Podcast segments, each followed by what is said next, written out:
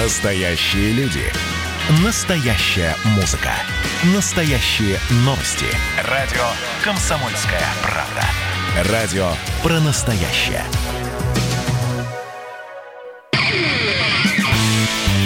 Человек против бюрократии. Программа «Гражданская оборона» Владимира Варсовина. Здравствуйте, дорогие друзья. Прямой эфир радио «Комсомольская правда». Я Валентин Алфимов. Владимир Варсобин сейчас в Беларуси находится и с нами на связь по телефону выходит. Пока по телефону. Будем надеяться, что в ближайшее время доберется да, он до, до устойчивого да, интернета. Беларуси, но мысленно со, да, мысленно со всеми вами. А, сейчас я нахожусь в Витебске. А, я сейчас поехал по Беларуси посмотреть, как, э, что происходит вот в небольших и средних городах э, страны. И вот я буквально 15-20 минут как приехал в Витебск, и уже мне тут много что рассказали. Тут, оказывается, были бои два дня. Вот, здесь примерно было то же самое, что в Минске, только, ну, конечно, чуть поменьше здесь людей живет, но и только лишь. А так все, перегорожено, все было перегорожено, были э, бои, причем на кулаках э, с ОМОНом.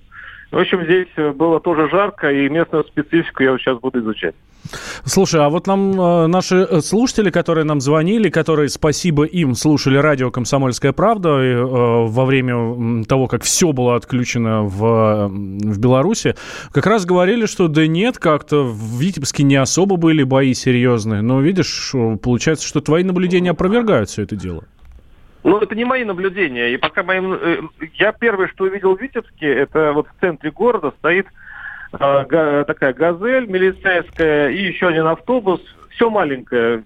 Если в Минске большой автозак и все очень много и, больш... и дорогое, то здесь такой скромненький все, пазик такой. И э, ОМОНовцы забирают людей с остановки.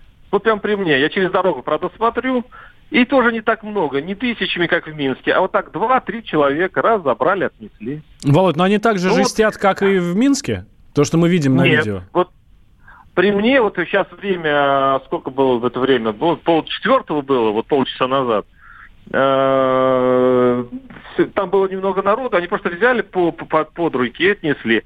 Правда, вот э, э, мне тут в гостинице рассказали, что тут у одной сотрудницы, у сотрудника тещу вчера так забрали, она шла в магазин с пакетами, проходила, к своему несчастью, мимо вот этих действий, ее затолкали в автозак. А она начала там, даже матом, говорит, кричит на этих, на людей в масках. А, а у нее телефон еще разбили, пока тащили и так далее. Uh-huh. Ну, в общем, она обложила матом весь автозак, ее выпустили через 40 минут, но как бы вот впечатление у нее такое осталось. То есть вот история примерно такая же, как в Минске, но со своими такими вот провинциальными особенностями. Ну, интересно, что белорусские матерящиеся женщины а, были очень ярким наблюдением еще а, нашего спецкора Александра Коца, который прямо сейчас находится в Минске и с нами выходит тоже на связь. А, Саша, здравствуй. Да, здравствуйте. Ну, видишь, получается, помогает матершина женская. Ой, я просто плохо слышал перед этим, о чем вы говорили, но матершина вообще периодически очень хорошо помогает, это я еще по армии знаю. Э, Володя Варсобин рассказывал как раз, как э, женщину одну забрали в автозак, она очень долго материлась, потому что никакого отношения к протестам не имеет, а просто шла в магазин, в общем, она и через 40 минут из этого автозака ее выпустили. А... Ну, вы знаете, сейчас, сейчас э, тысячи людей, которые сидят в СИЗО, такие друг на друга посмотрели, а так можно было?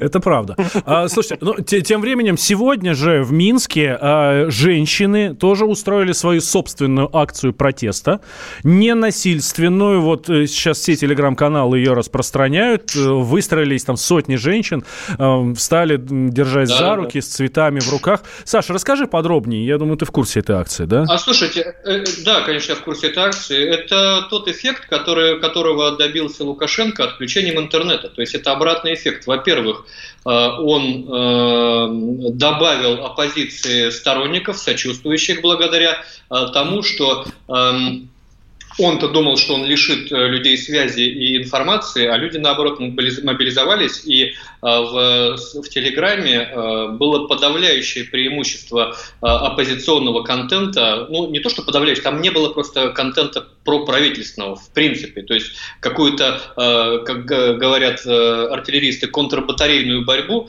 Лукашенко не вел. И при этом весь Телеграм стал наполнен разного разной степени достоверности информации, но сугубо антиправительственной. И особенно, вот, конечно, вот куча этих роликов о зверствах милиции, они а, добавили сочувствующих оппозиции. При этом обратите внимание, что женщины сегодня вышли не там, за пересчет голосов, не за а, признать Тихановскую э, президентом, не с политическими лозунгами, они вышли с требованием «хватит нас избивать».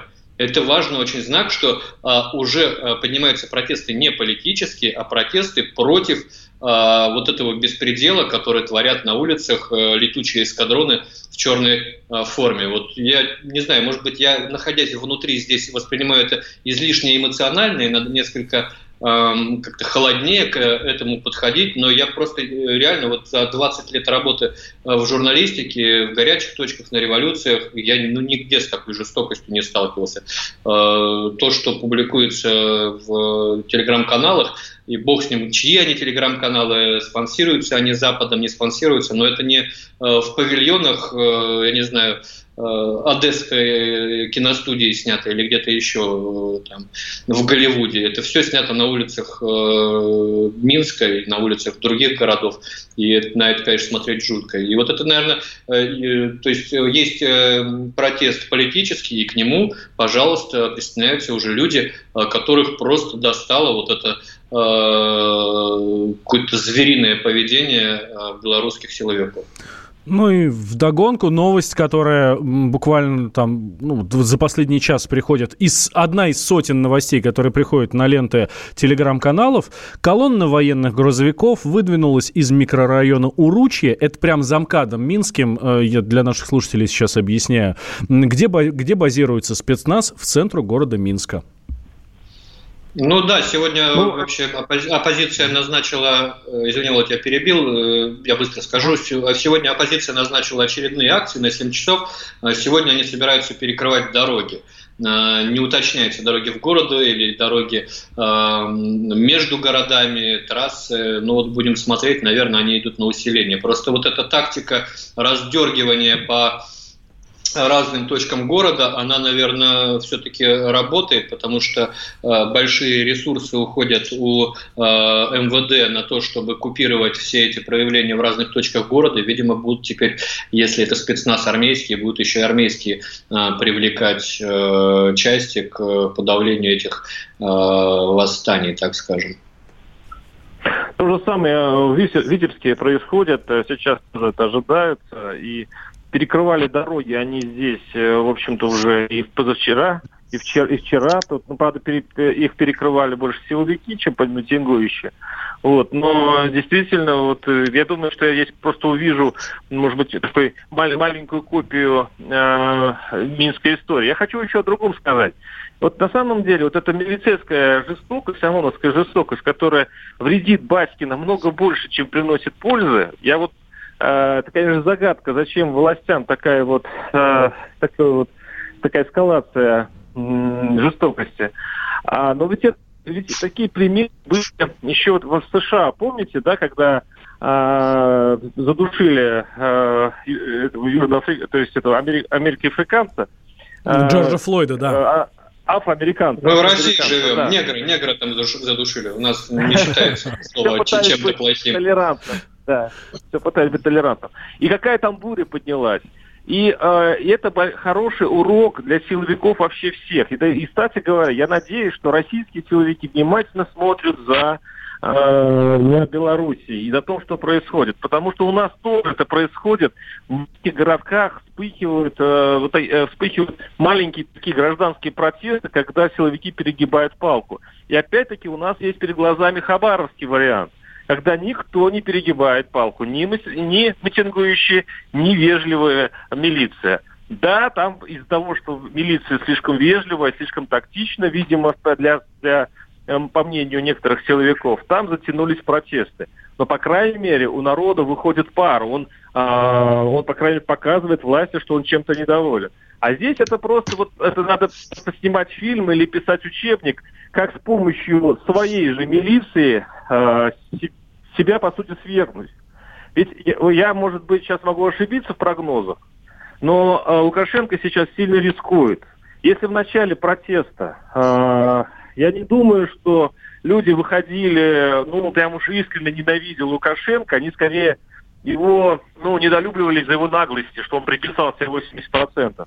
А сейчас, после трех дней задействия милиции, к нему появилась вот эта ненависть ненависть, которая просто не терпит, э, э, не терпит присутствия вот этих людей власти в стране. То есть он довел ситуацию до такого человеческого накала, такого человеческой неприязни, скажем так, ненависти, что из этого, из этого вещи только два, тупи, два выхода. Или он, или э, Лукашенко объявит чрезвычайное положение и введет комендантский час, и где-то на долгое время страна окунется в полную блокаду изнутри и снаружи, либо здесь будет революция. Ну, вот будем следить за этим, Володь. Ты очень правильно говоришь, да, вот до 9 числа, до э, того, как м, пошли первые протесты, Лукашенко был, все-таки был батькой. Батька уже в ироничном смысле этого слова, да, но все-таки батькой, да. По-моему, сейчас его так уже никто не называет, и так, ну, это уже, мне кажется, ни один белорус себе этого позволить не может. Делаем сейчас небольшой перерыв, через две минуты возвращаемся сюда в эфир радио «Комсомольская правда» и позвоним непосредственным участникам этих протестов. Спросим, чего они хотят, когда выходят на улицу. Программа «Гражданская оборона» Владимира Варсовина.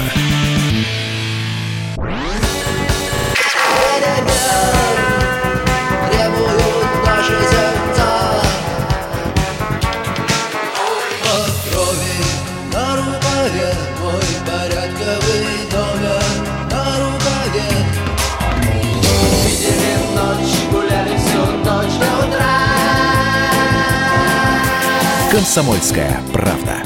Радио поколения кино.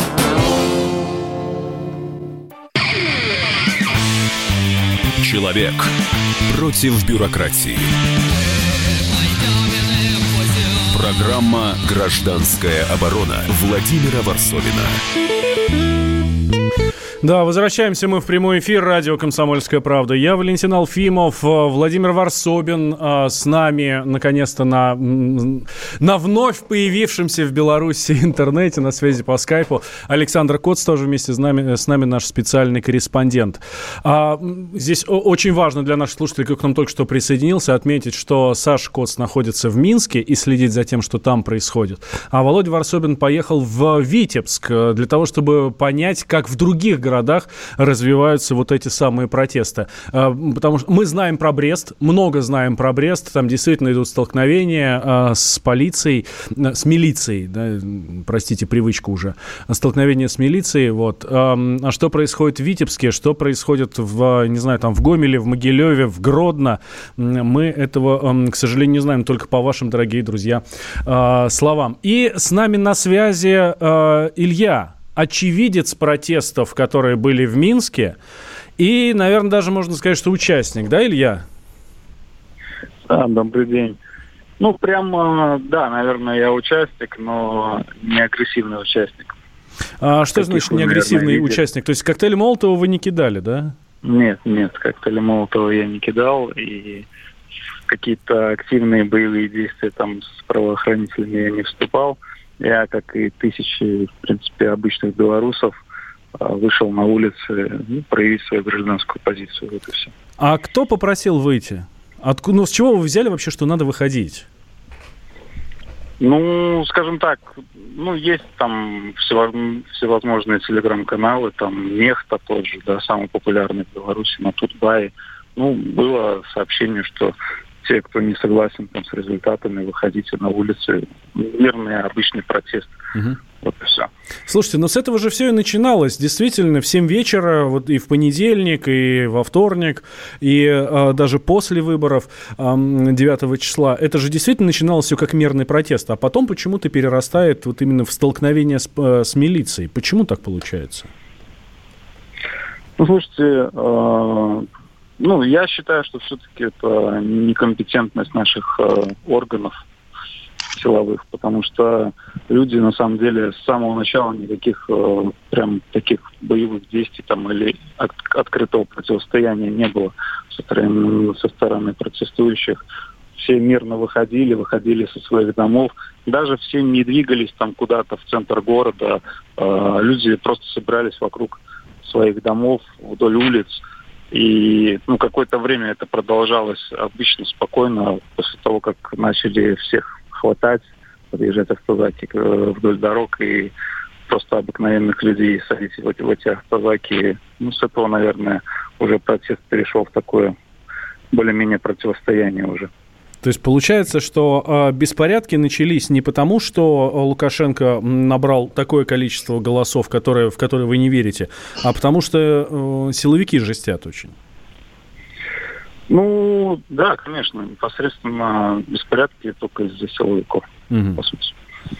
А Лукашенко, сколько он набрал голосов, это вообще отдельная история. Ну, у меня есть знакомые, которые были в том числе и в комиссиях в избирательных. Если вы, ну, вы же, наверное, знаете, уже есть там в интернете фотографии э, протоколов с комиссий, там, где Тихановская реально набрала большинство голосов, и там, где комиссии ну, ничего не подделывали, голоса не изменялись, там бюллетени не не выбрасывались, не сжигались и так далее, да. Это все в интернете полно фотографий. В том числе у меня знакомый был непосредственно э, в комиссии в такой. И да, он позвонил, сказал, ну слушай, вот абсолютно честно посчитали голоса, с поднятой головой вышли, вывесили все результаты, и ну, ни за что не стыдно. Угу. И таких довольно-таки много было комиссий, на самом деле, в Минске. А многие тоже в интернете полно информации, можете посмотреть. Я думаю, все могут посмотреть без труда, как вылазили из окон со второго этажа, там по лестнице люди спускались э, с ящиками для бюллетеней, как не пускали наблюдателей, как вообще результаты даже не вывесили, а убегали с э, участка в 8 часов вечера с ОМОНом э, под прикрытием ОМОНа, садились там в автобусы и уезжали члены комиссии без всяких там оглашений результатов.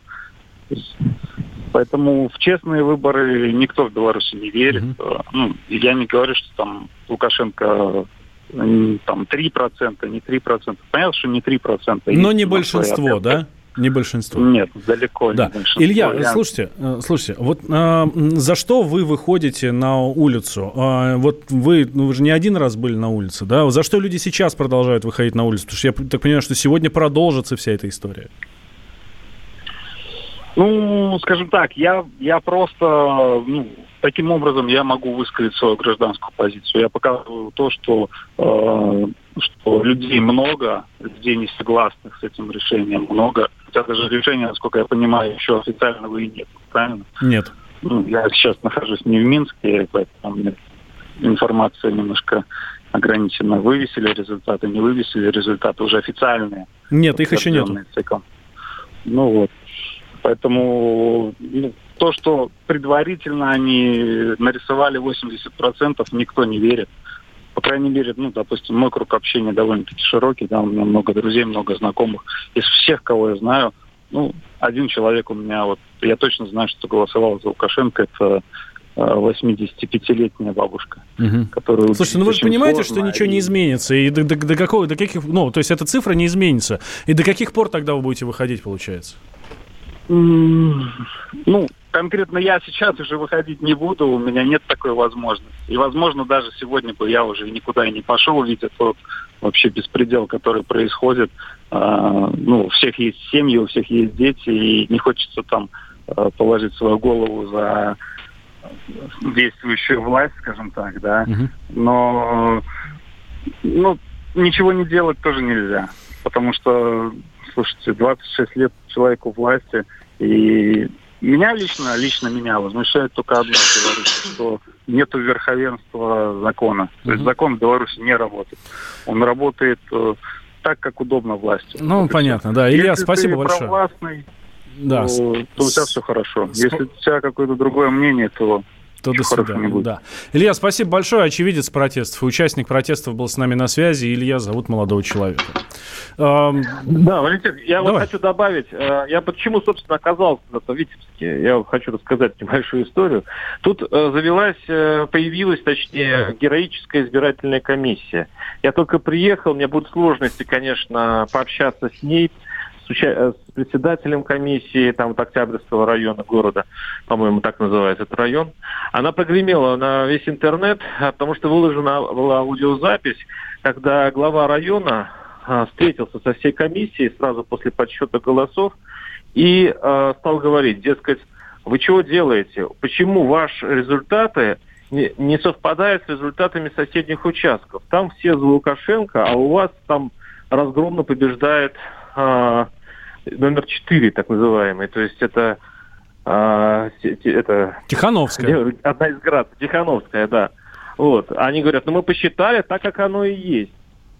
Он, и это все в записи. Он говорит, сейчас не это надо. Сейчас для страны главное нужно другое давайте меняйте местами четвертую позицию, там, по-моему, и третью, Лукашенко, по-моему, третья позиция. Меняйте местами, меняйте цифры, говорит он.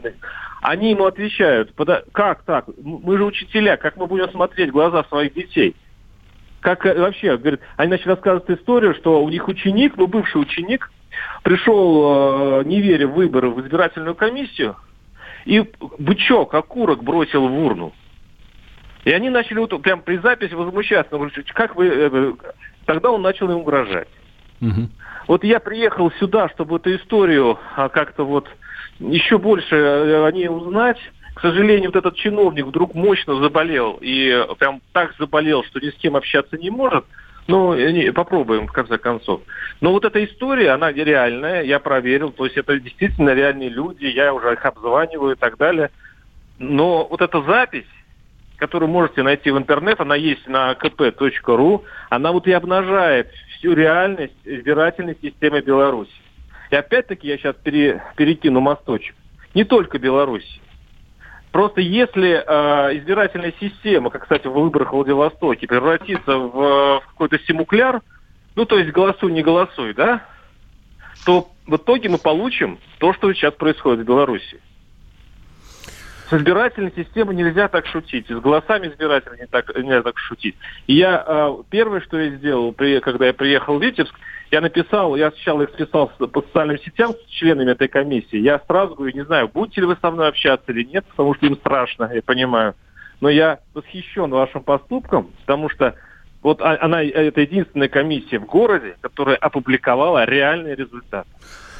А, Саш Коц, наш э, специальный корреспондент, находится в Минске. Саш, э, ну, я знаю, что тебе нужно... Знаете, вот меня тут э, ну, и, один момент я бы добавил вот мне сейчас в Телеграм пишут очень много людей, которые там говорят спасибо за информацию, и это все э, сторонники оппозиции. То есть они даже не оппозиция, они просто им надоел Лукашенко. И нет ни одного послания от сторонников Лукашенко, нет ни одного послания там от представителей правоохранительных органов.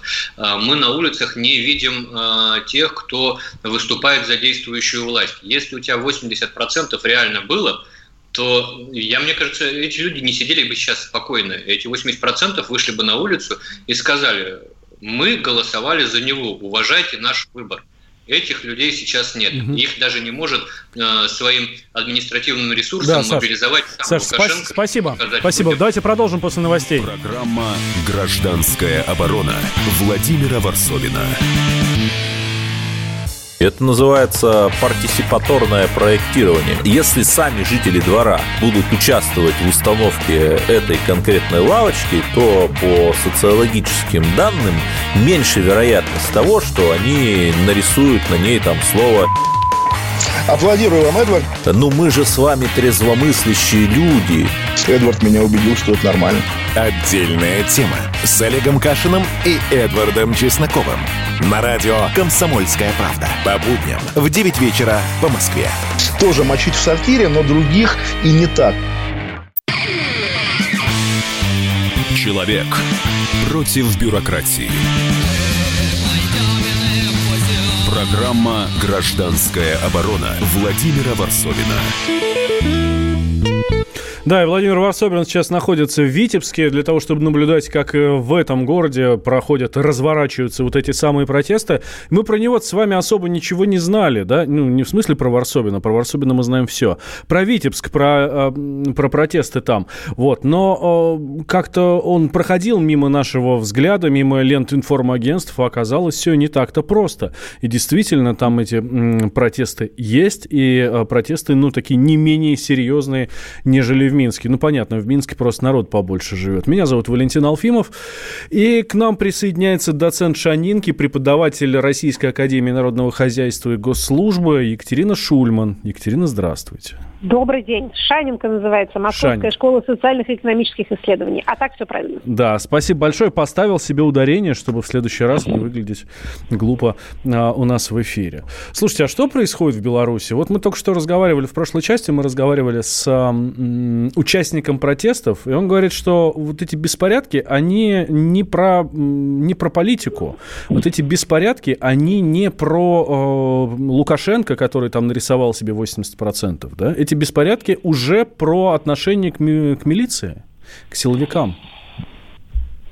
Ну, понимаете, что значит э, про что беспорядки? Эм, беспорядки, или точнее говоря, э, массовые протесты, да даже и не массовые, это такое многофакторное явление. Оно для каждого э, выглядит по-своему. Для властей это беспорядки, для участников это там борьба за справедливость обычно, или за свободу, или за что-нибудь еще такое хорошее. Для журналистов картинка, для городских властей убытки. То есть каждый тут смотрит со своей стороны. Что касается мотивации, собственно, участников, то она тоже бывает довольно разная. Есть люди, которые которым то, что называется, нравится движуха. Их никогда особенно немного, но они существуют. А есть люди, которых возмущает нечто до такой степени, что они, то, что называется, не могут оставаться в стороне. А есть люди, которые, как ни странно это нам покажется, присоединяются к тому, что им кажется поведением большинства. Это то, что называется «все побежали, и я побежал». Вот такие бывают совершенно разные люди, а, в, обнаруживают себя плечом к плечу в составе вот этих вот массовых протестов. Это всегда происходит неожиданно, могу вам сказать, как э, представитель той науки, которая, в общем, протесты изучает. Мы можем отслеживать протестную готовность, то есть насколько люди, например, социологам говорят о своей, в принципе, своем там одобрении таких действий, а, о своих там, возможно, к ним присоединении, если вдруг что-то будет, но это очень условные а, всегда такие цифры, потому что, а, ну, нет такой вещи, как, в принципе, готовность участвовать в протестах. Люди, опять же, редко очень протестуют из удовольствия протестовать. Они протестуют, потому что вот что-то такое случилось, и все, вот хватит это терпеть. Больше уже э, терпеть нельзя, поэтому давайте все э, пойдем и выйдем. А что касается идеологической некоторой оболочки, да, когда мы называем протесты там, ну, какими-то там прозападными э, или пророссийскими, или наоборот антироссийскими, левыми или правыми, ну вот с каким движением БЛМ в Америке та же самая проблема, да, вроде как его характеризуют как левое а, по своему идеологическому наполнению, а другие говорят, да, они просто магазины грабят, а третьи говорят, это старая американская традиция правозащитных таких вот а, бунтов, которые у них возникают с 60-х годов достаточно регулярно. А идеология появляется во многом постфактум. Потом уже скажут, вы знаете, на самом деле это была там национальная освободительная борьба. Или как в известной эпиграмме, мятеж не может кончиться удачей, в противном случае его зовут иначе. Если он кончается неудачей, то это мятеж, беспорядки и, опять же, безобразие и причинение убытка городскому хозяйству. Если удачно, то выясняется, что это ключевой эпизод в построении новой угу. нации. Так угу. тоже бывает. Володь, ты с нами? Да, да, я очень внимательно слушаю с удовольствием. А, а теперь мы дадим тебе возможность еще и вопросы задавать, Екатерине. Ну, да, я бы, я бы на самом деле с большим, с еще большим вниманием послушал бы людей, которые на месте, потому что теоретизировать-то все мы гораздо, и примеры из истории других протестных движений я вам могу привести. Это, еще раз повторю, очень популярный предмет для изучения, наука я... об этом много знает. Но при этом мы имеем дело с событиями, в общем, в середине Европы, о которых информации не так много, потому что все время вырубают интернет. Вот вы хоть скажите, как это выглядит выглядит там, непосредственно на земле. Я вот уже хрип, рассказываю об этом уже три дня. Я понимаю, да. Я, уже, я, мне кажется, уже слушатели устали от моих рассказов. И, в принципе, вот даже сейчас я начал путешествовать по Беларуси, а, ничего оригинального сказать не, не могу. То есть вот приезжаешь в городок и видишь, как а, а, воронок тащат э, какого-нибудь подростка. Вот О, ты просто первый раз видишь город, я первый раз в Витебске, и первое мое впечатление – это УАЗик милицейский, и туда несут подростка. Ну, то есть вот, это вот, я думаю, что зайдешь в какое-нибудь село или деревеньку, а там стоит, допустим, не УАЗик, а какая-нибудь совершенно древняя колымака с каким-то участковым. И он все равно тащит туда кого-нибудь, чтобы вот не все в центре вот этого, вот этого прекрасно зачищенного пространства для властей не было ни одного лишнего человека. Тогда вот. скажите, вот... вы же, наверное, не первый раз в ага. Беларуси. А немножко вызывает удивление, опять же, при том, что все такие рода протесты друг на друга похожи, удивление вызывает некоторое, ненаучно скажу, озверение. А что-то так люди и с одной, и с другой стороны э, вдруг вот, э, не, не, не, опять же, не подберу другого слова, одичали-то внезапно. Что? Почему они или, одичали? Или это не внезапно? Я... Нет, ну смотря кто, о ком вы говорите. Здесь, ну, а вот в первую я видел очередь, первый, конечно, первый о правоохранителях. Они всегда такие были? Да, вот, правоохранители, да. 15 э, лет, даже называют цифру, что последние 15 лет э, была селекция в ОМОНе. Вообще э, говоря, жестит здесь больше ОМОН. То есть ага. военные и милиция здесь считаются ну, такими трус, трусливыми. То есть они не трусливые, они такие гуманисты. По, ага. по сравнению с ОМОНом, который 15 лет был абсолютно безнаказан. Угу. Даже 20. Он, он, он вообще-то этим занимался всегда. Он в 10 этом году, э, в 10 году на выборах этим занимался, в пятом году занимался. Между этими были какие-то попытки манифестации, он их паковал, и выкристаллировалась вот такой вот э, элита э, элита спецслужб, которая, не задумываясь, пакует просто по, по щелчку пальцев и гордится этим. И я угу. думаю, что сейчас власти потеряли контроль над этим. В принципе, по-хорошему власти, может быть, и говорят э, там командирам, мол, давайте все-таки у нас уже Запад э, смотрит на нас волком, и Восток тоже, и вообще мировая общественность, и журналисты тут воют. А они, мне кажется, работать по-другому не умеют. Вот. И э, вот, к сожалению, э, тут получается, что собака хозяина – может э, хорошо его покусать самого. Слушайте, ну тоже, э, Володь, Екатерина, ну слушайте, достаточно же примеров, которые в том числе и есть в телеграм-каналах на видео, где ОМОНовцы э, кладут свои щиты на землю и отказываются э, ну, жестить против, против это тех, не кто... Против... Насколько я понимаю, это, это не ОМОНовцы, это, это как раз милиция. А скажите, пожалуйста, еще один вопрос прикладной. А сколько того ОМОНа э, на всю счастливую Белоруссию? Это многочисленная служба? Полторы тысячи. Полторы, полторы всего лишь полторы тысячи человек. Понятно, понятно. Вот. Ну, э, тогда, тогда, значит, если они сконцентрируются где-то более-менее в одном месте, а в остальных останется только милиция. Ну, хорошо, ладно, мы тут никому советов не даем, но интересно. Да. А, ну, вот э, сейчас, конечно, э, хочется представить, какой все-таки урок Россия должна... Вот, мне хочется сейчас поговорить немножко о нас. Мы, мы как будто рассматриваем некое Зимбабве, котором творится что-то такое странное. Мы как бы вот э, смотрим немножко свысока сейчас на Белоруссию и вот даем ценные советы или ужасаемся вот местными, э, местными неприятностями. Но, может быть, все-таки то, что происходит здесь, происходит и из-за нас тоже. Мы ведь вместе жили э, два-три десятилетия. Мы не разъединялись, у нас общие границы. Мы чем, чему-то учили друг друга, я имею в виду власти. Ведь я напоминаю, что Лукашенко э, продлил свои, точнее, он сделал бессрочно свое правление намного раньше, чем э, э, было, было голосование по нынешней Конституции. Мы всегда шли вровень как-то.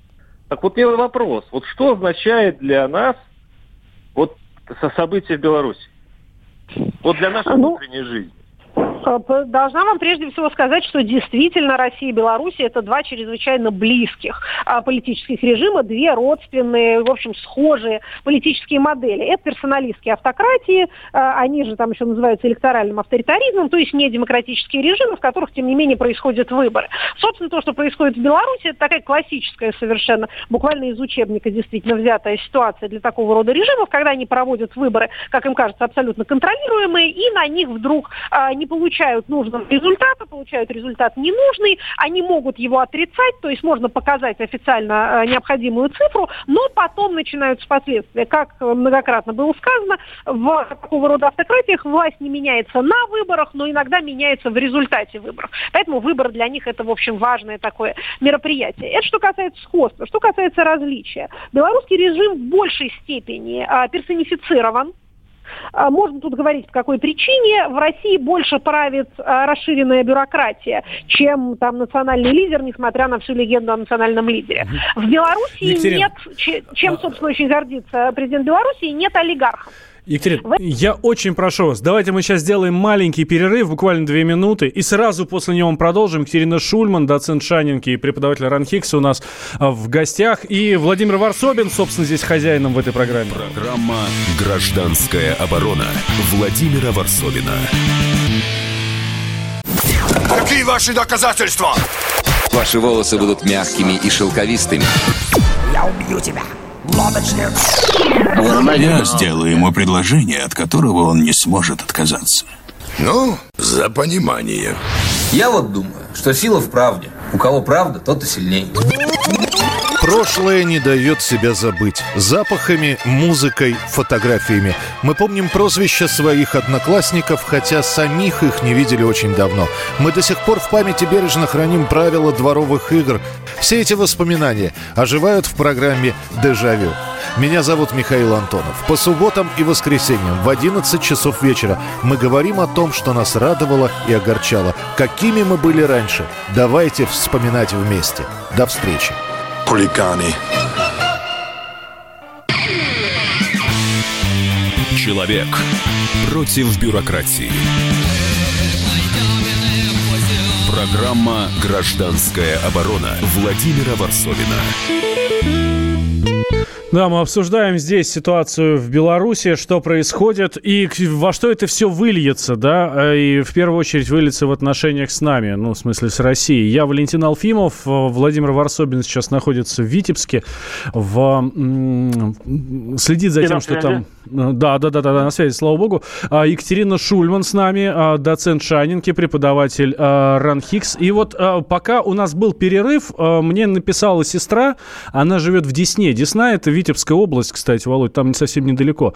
От тебя а, э, самый маленький город Беларуси, а сын ее, ну, получается, это мой племянник, да, он живет в Минске. И вот она пишет, привет, Валентин, подключили с утра интернет, посмотрела и послушала тебя во вчерашнем эфире. Мы его Женьку забрали в ночь с 9 на 10 августа, сразу после работы на площади Победы в Минске. Он там работает в ресторане «Березка». До сих пор не знаем, где он и что с ним. Ищем везде. Друзья тоже ищут. Ничего себе. Ох, ох, да, это очень такая распространенная история, да. Надо искать. А, ищут, ищут. Но я думаю, что найдут. Э, ну, надеюсь, там ничего жесткого нет. 15 суток дадут, и бог с ним, и все нормально. Э, Тот самый случай, когда 15 суток, это даже хорошо, да? Не уверена, ничего хорошего в этом не вижу, э, даже как вообще во всей этой истории. Но что могу сказать? Да, таких историй сейчас очень много, и, боюсь, будет их еще немало. А, мы, а, молчание. да, мы на, на прошлую, э, прошлую часть закончили, оборвали вас на полусловие, Екатерина. Да. Да, а, закончили мы, э, насколько я помню, тем, э, что родственно в наших режимах политических и какие у них есть отличия. А, так вот, я говорила о том, что в э, Беларуси в большей степени сохранилась такая советская система собственности, чем президент очень гордится и говорит время от времени своим гражданам, что вот в России это олигархи всякие плохие, вас будут вас кусать, бить и обижать, а, а у меня советская власть, практически чистые улицы, медицина, образование, в общем, все вот эти вот замечательные ностальгические радости. Действительно, Действительно, э, приватизация предприятий не прошла в Беларуси. Кстати, сейчас, когда там разворачивается забастовочное движение, посмотрим, э, это скорее помогает образованию вот этой, так сказать, рабочей солидарности, либо мешает ей. И что касается спецслужб и правоохранительных органов, в этом смысле, конечно, довольно большое сходство, только Белоруссия такое несколько черное зеркало для России, потому что те тенденции, которые мы отмечаем у себя, там они в гораздо более радикальном виде уже представлены в качестве существующих практик и законодательных норм. Если вы посмотрите белорусский уголовный кодекс, увидите, сколько там политических статей, там есть, по-моему, и оскорбление президента, и какой-то умаление его роли, это отдельная статья, а и что-то еще там, его, в общем, какое-то к нему плохое отношение, это все разные уголовные составы. Если вы посмотрите в закон об адвокатуре, то вы увидите, что там люди задержанные и арестованные, и тем более заключенные остаются в полной информационной изоляции, там адвокаты не имеют права высказываться публично, там все подписывают всякие подписки о неразглашении, то есть там нет вот этих вот адвокатов, публичных спикеров и вообще вот этой мощной достаточно адвокатуры и влиятельной, которая есть пока до сих пор есть в России. Ну и с публичным пространством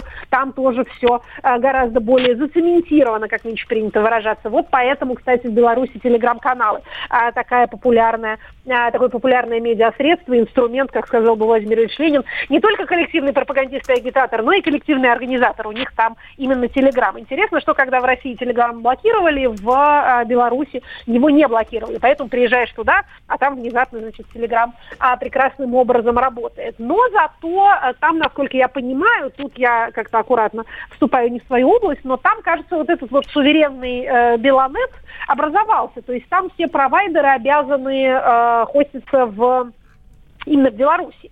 Поэтому, когда там начали вырубать э, всякую связь, то э, достаточно эффективно она вырубилась, хотя тоже люди находили каким-то образом э, способы э, все-таки выйти. Завершая эту самую нашу импровизированную компаративистику, понимаете, у нас э, принято считать, что такого рода вот массовые беспорядки, они э, происходят от того, что руководитель там как-то либеральничал или был тряпкой, как говорили про бедного Януковича, или что-то там вот э, перемягчил и не дожестил. Относительно Лукашенко этого сказать нельзя.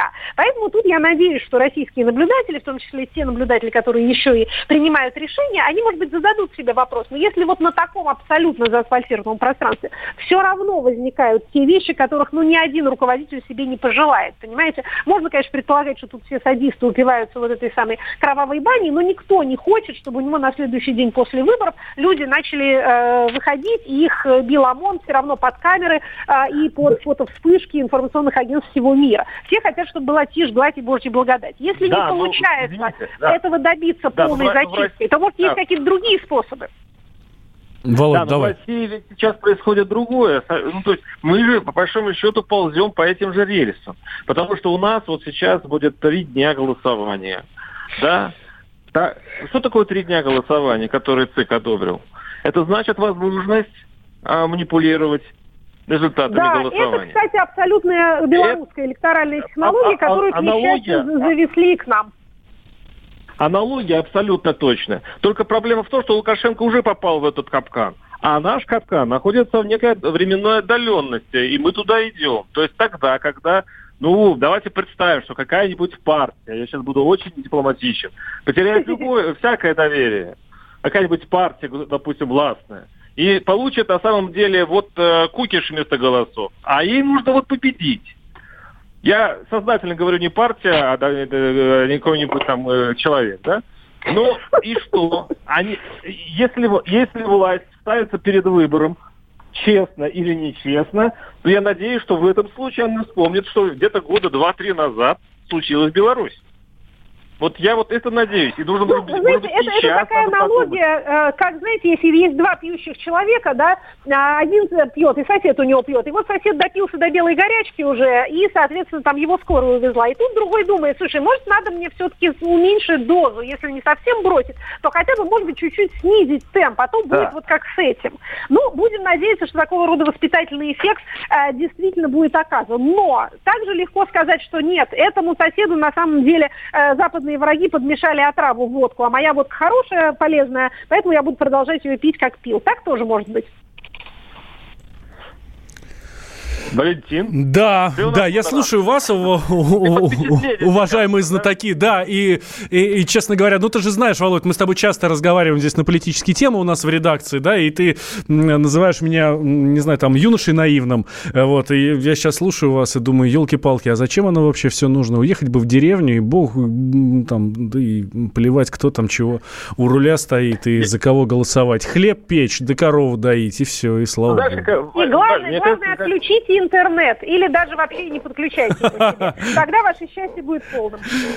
Да, Валь, моя главная боль это все-таки, чтобы Белоруссия, а, а, она ну, не потрясло ее так сильно, как в свое время нас в 90-е годы потрясли mm-hmm. вот эти перемены. То есть перемены ей нужны, она их выстрадала. Но мне хочется, чтобы эта прекрасная, добрая страна отделалась все-таки не... Ну, чтобы ей повезло. Знаешь, вот Володь, что я тебе могу сказать? Вот здесь вы э, с Лукашенко очень даже сходитесь. Он тоже хочет, чтобы у Беларуси все было хорошо, и перемен хочет. Даже Конституцию собирается менять. Программа «Гражданская оборона» Владимира Варсовина.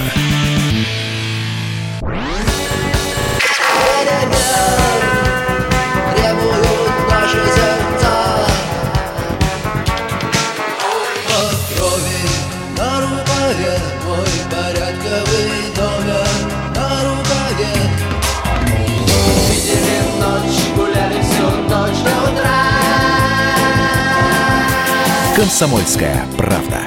Радио поколения кино.